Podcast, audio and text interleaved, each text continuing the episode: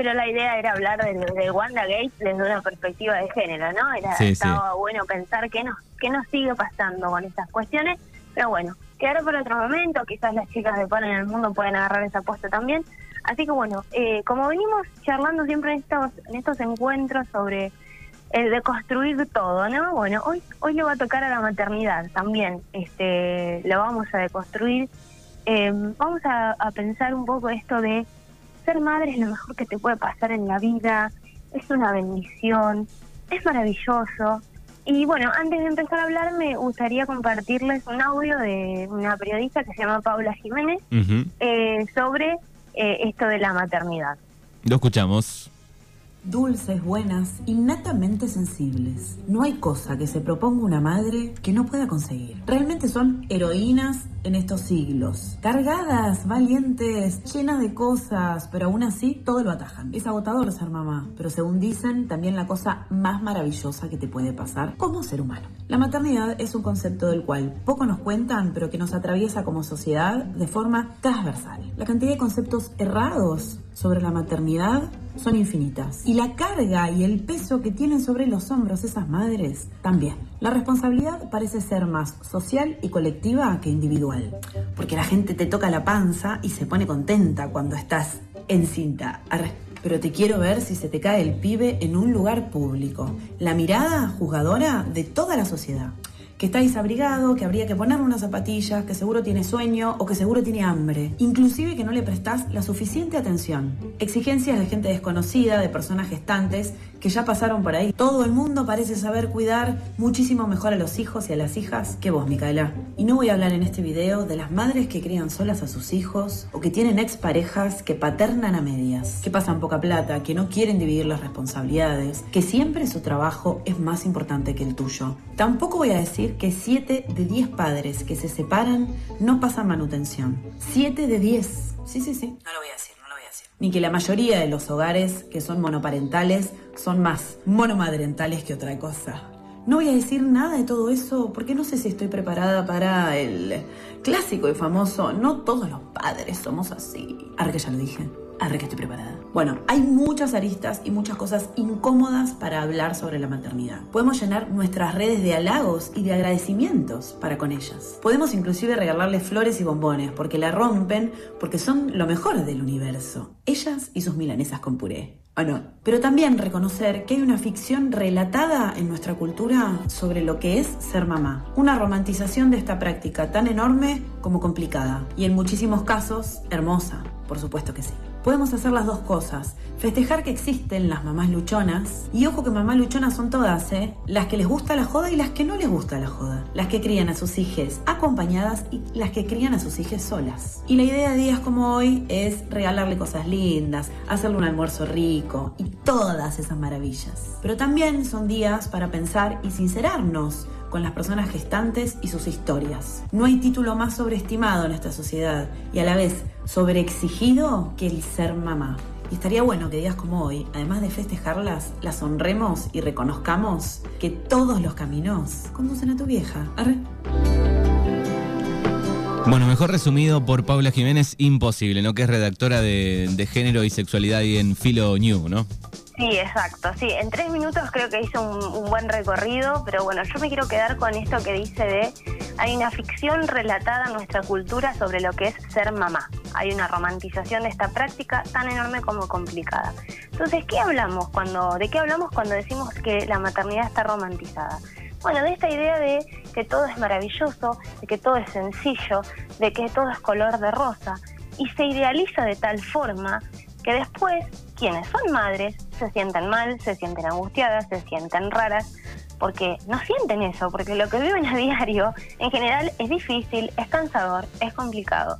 Entonces la idea creo que es eh, que podamos em, ir em, mostrando una maternidad más real, ¿no? Tal y como es, que por supuesto que tiene su propia belleza.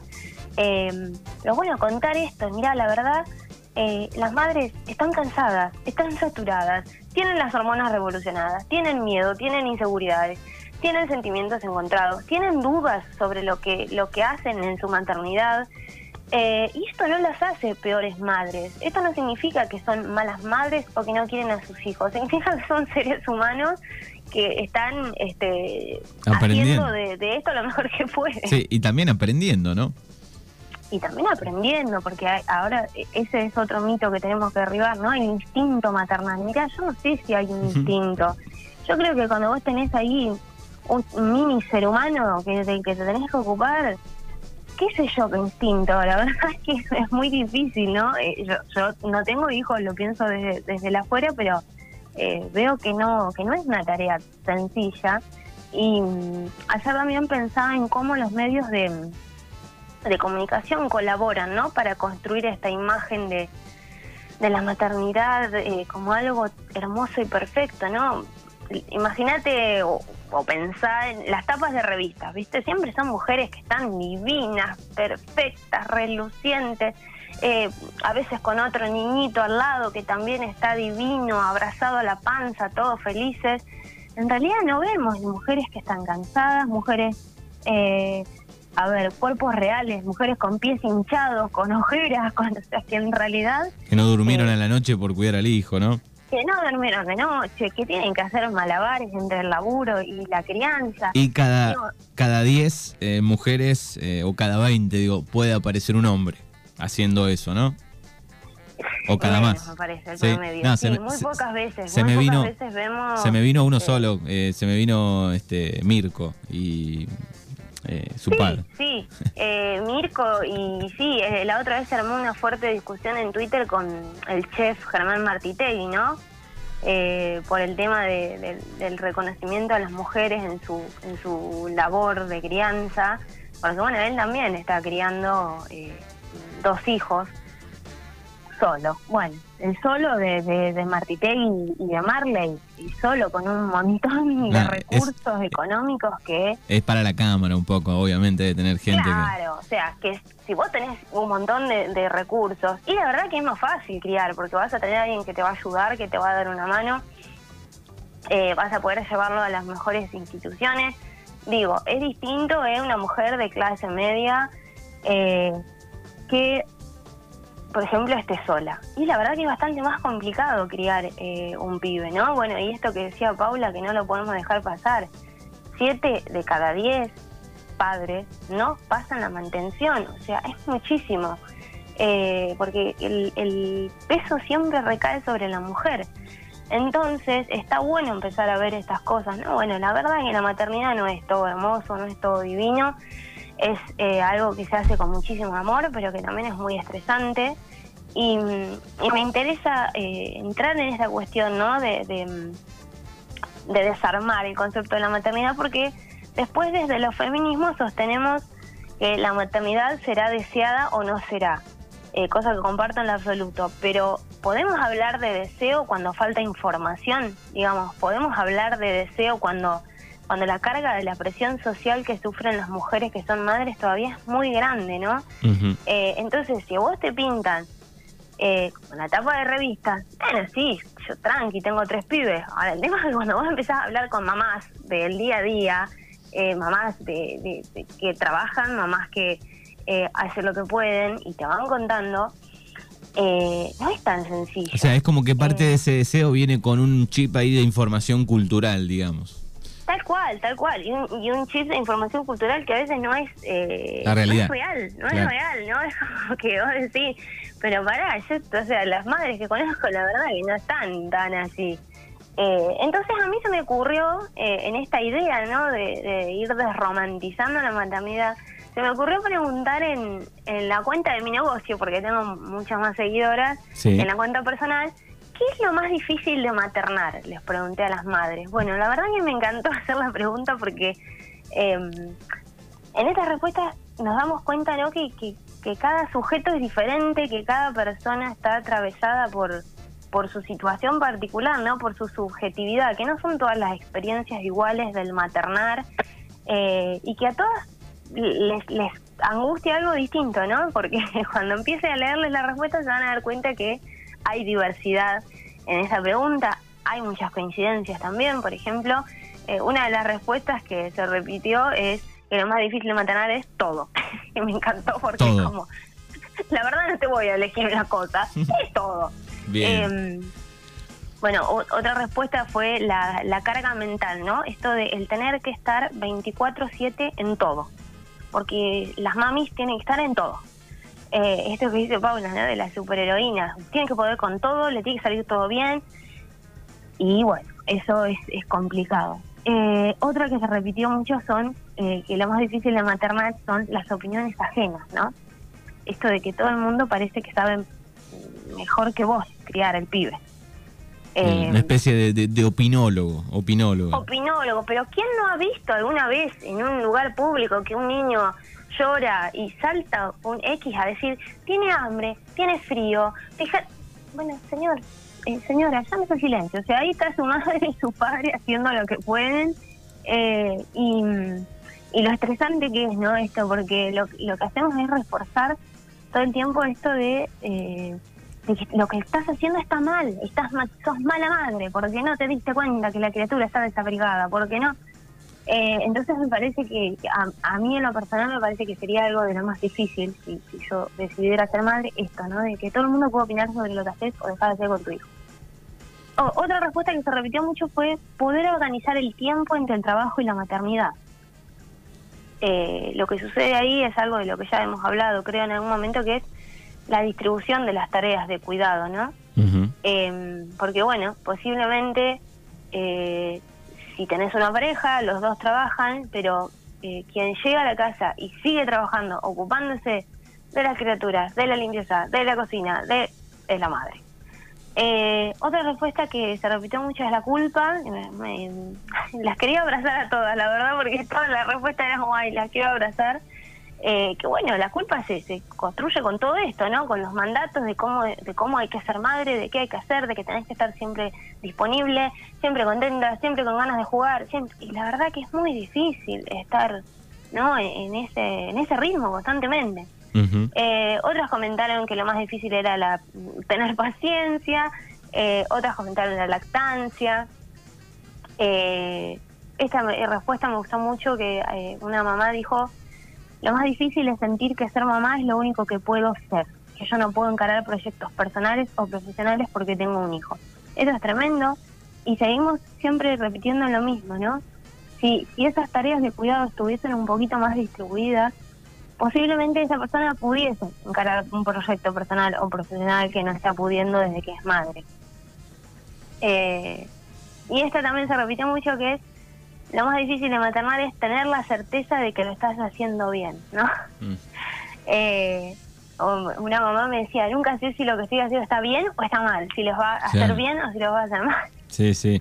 Y, oh, qué alivio le debe agarrar a la madre, digo, después de los, no sé, tres años, cuatro años, digamos, donde, bueno, ya eh, el niño empieza, niña, niña empieza a, no sé, a, a despegarse un poco, ¿no? Digo, ahí debe empezar a sentir un poco de alivio. Totalmente, totalmente. Una, una chica que es madre primeriza, eh, que tiene el bebé, me dijo, ¿no? Me dijo algo como eso. Bueno, estoy pensando eh, todo el tiempo que hoy no es siempre, ¿no? Que, que ahora es- depende muchísimo de mí porque es muy chiquito, porque porque la teta, porque tengo que estar.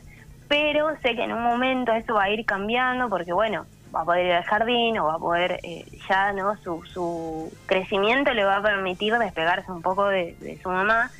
Y mm, bueno, otras respuestas más que quedaban por ahí era eh, poner límites, eso me encantó, ¿no? que debe ser re difícil, me imagino.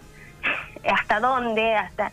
ah, No sé, la verdad es que yo leo las respuestas y, cada vez pienso que es lo más difícil del universo, pero bueno. La vieja canción Eh, de, de los 90, el oficio de ser mamá. Pero qué temazo, me había olvidado esa canción. Sí. Eh, bueno, otra chica puso que lo más difícil de la maternidad era que estás trabajando 24/7 y que nadie te reconoce esa tarea. La verdad que sí, aplausos porque es un trabajo. Yo sé que la gente no quiere, que no queda bien decir esto, pero la verdad que sí, es un trabajo más. Eh, bueno, otra de las respuestas que también me gustó mucho es que eh, una mamá que dice que lo más difícil es lidiar con una misma para no seguir repitiendo patrones de crianza que no son respetuosos, ¿no? Cosas que por ahí a nosotras de una forma nos criaron y dijimos, mmm, esto está bueno, pero a la vez no podés hacerlo de otra manera, o no, no sabes cómo hacerlo de otra manera, ¿no? Claro. Eh, eso me gusta mucho. otra mamá diciendo que lo que más lo más difícil era que las responsabilidades no sean repartidas por igual entre mamá y papá y creo que ahí está el kit de la cuestión, ¿no?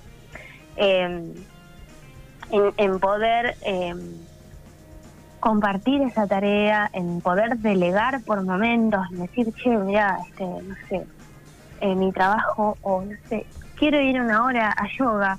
Algo que vos digo, bueno, yo necesito poder contar con, con un compañero o con una compañera o con alguien que me dé una mano para poder tener cierta ¿no? autonomía y que no cargue todo sobre... sí, sí, que de hecho acá aparece nuevamente la madre, que es la abuela, digamos. Aparece también, eh, me parece importante, ¿no? La abuela, eh, que fue madre, eh, a, cuidar, a salvar un poco a su hija también, ¿no? Hay una cadena.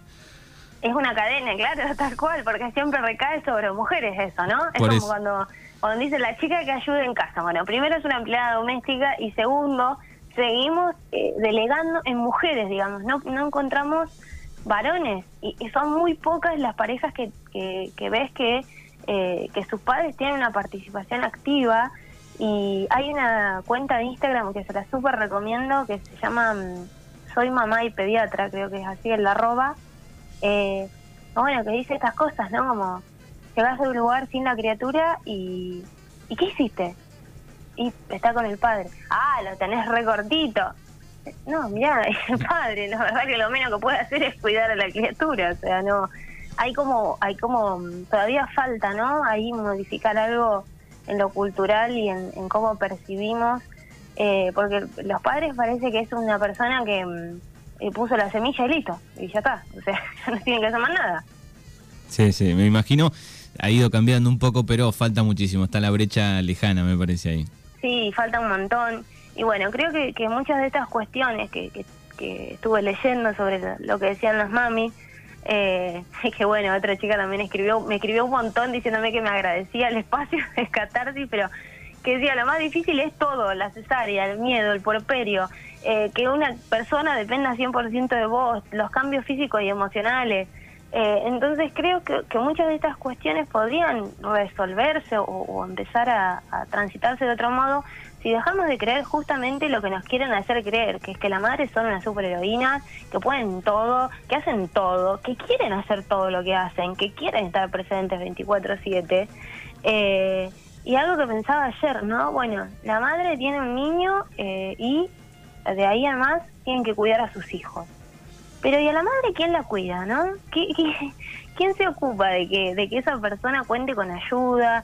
Eh, con que esa persona tenga una redistribución de las tareas del hogar más justas, con que el Estado también tome medidas ¿no? en pos de, de, esto, porque ayer eh, leía de las licencias, ¿no? No puede ser que la licencia de paternidad sean dos días. decime qué haces vos en dos días. Sí, sí. Nada. Que dos días de... O sea, es, es mucho la diferencia sobre 90 días que tienen las mujeres Igualmente también una vez me, habían dicho que las licencias tenían eh, las mamás, algunas mamás me habían dicho que estaría bueno que la licencia sea mucho más extensa, eh, porque tampoco es tanto, 90 días. Eh, pero bueno, esto de que, de que haya dos días solamente para los varones es muy poco. Es muy poco, también leía un artículo que hablaba sobre estas licencias que, que también están buenas, que estaría bueno que se concedan cuando son niños adoptados, ¿no? Porque digo, también es una nueva integrante, un nuevo integrante en tu familia que, que te tienen que adaptar, que se tienen sí, sí, que, necesitas un tiempo, tal vez un, poco más, un tiempo extra o, un tiempo, digamos. Totalmente, digamos, pero en los dos casos, cuando pariste una criatura, cuando decidís adoptarla, digamos, necesitas que eh, estar en ese proceso, eh, que no es fácil. Eh, así que bueno, nada, yo creo que tenemos un gran trabajo por delante, ¿no? En aprender a acompañar a las madres a no juzgarlas, eh, siento que no hay una comprensión real ¿no? Eh, eh, en, el, entorno de, estas mamás, porque no hay una visibilización consciente de todo lo que la maternidad implica, de todo esto, que estas angustias que viven estas mujeres, ¿no? no saber si estoy haciendo bien, de no poder hacer otras cosas, que realmente es muy tremendo y, ser madre no, no tendría que significar eh, que tu vida se reduce a eso, me parece. Mira, que hay un, mensaje que dice, eh, es súper agotador eh, maternar. eh, cuando son chicos porque son chiquititos y cuando son más grandes porque son adolescentes. Eh, es súper difícil. ¿eh? Yo amo ser madre, pero es complicado. Ay, la, abrazo mucho. Y eso dice que los roles los cumplimos tanto yo como el padre, dice, por ejemplo. Bueno, bien, buenísimo, pero, pero me, me, me encanta este mensaje, ¿no? Porque esto que estas mamás que me decían lo peor de ser mamás, por supuesto que después me tenía, o sea, era innecesario que me aclaren, yo los amo y los adoro y los... Es innecesario porque realmente yo sé que, que los aman y que los quieren y que, y que intentan hacer lo mejor que pueden por ellos. Eh, pero no deja de ser algo que es agotador, que es difícil. Eh, entonces, eh, bueno, esta cuenta de Soy Mamá y Pediatra está muy buena, ¿no? Porque hace, habla de estas cuestiones de, bueno, ella, por supuesto, trabaja como médica, eh, entonces, bueno, ¿cómo haces con tu hija? ¿Cómo te vas arreglando? Eh, lo difícil que es estar todo el tiempo pendiente de estos mandatos, ¿no? Bueno, y tenés que jugar y lo tenés que cocinar sano y tenés que dormir tantas horas y que el colecho sí, que el colecho no, que si le das la teta, la verdad que es agotador porque es una persona, un cuerpo, un ser humano haciendo lo que puede. Eh, entonces me parece que, como sociedad tenemos un trabajo muy grande eh, en esto de crear una sociedad que sea bastante más amable para quienes deciden maternar. Eh, y bueno, un poquito para cerrar, algo que me encantó de mi encuesta, que yo sé que no es la norma, pero me encantó, que es que eh, el 85% de quienes participaron de estas encuestas, que eran alrededor de 350 personas, eh, el 85% estaban maternando con su pareja o con eh, su ayuda del padre, de, la criatura, el 15% lo está haciendo sola. Em, y eso es importante, ¿no? que efectivamente podamos contar con, con una redistribución de las tareas eh, los padres no, no eh, digo, no, los varones no nacen inútiles para las criaturas y las mujeres súper sabias para, vamos aprendiendo, entonces bueno, hay que ver cómo se, cómo pueden hacer o cómo podemos hacer para que eh, para que no recaiga todo el peso sobre la mujer, ¿no? Eh, y bueno, ir creando sociedades más, más justas, infancias más felices también, ¿no? Porque también repercute en las infancias todo esto. Exactamente. Bueno, es eh, Guli Miranda que nos trae un poco de sabiduría eh, y un poco de, información para deconstruirnos un poquito. Para seguir pensando, siempre que alguien le, le quede haciendo ruido como, uh, quizás de ahora en más, después de haber escuchado la columna, no sé, uno se contenga de decir, ay, tenés la criatura desabrigada, ay, tomó frío, ay, bueno, no digamos nada. otra persona es su madre o su padre y sabrá mejor que uno que por ejemplo, en mi caso ni siquiera materno, y seguramente alguna vez he hecho eso, ¿no? De decir, ay, fíjate, la verdad no tengo ni idea. Entonces, bueno, quizás de a poquito con estas columnas podamos entre todos y todas empezar a pensar de otras maneras y también a funcionar, a, compartir con los demás de otras maneras. Y bueno, y, eso, seamos más amables. Eh, y, menos juzgadoras de la maternidad. Buenísimo, bueno, muy bien por Guli, dice por acá. Eh, gracias eh, por tu columna. Eh, y la ESI en la escuela ayuda mucho, dice también por acá. Y claro que sí, siempre lo, hablamos mucho con Flor López el año pasado. Totalmente, totalmente. Parte, eso también es un aporte a, poder ir este, modificando un montón de cosas y encaminándonos a una sociedad un poquito más justa y más igualitaria.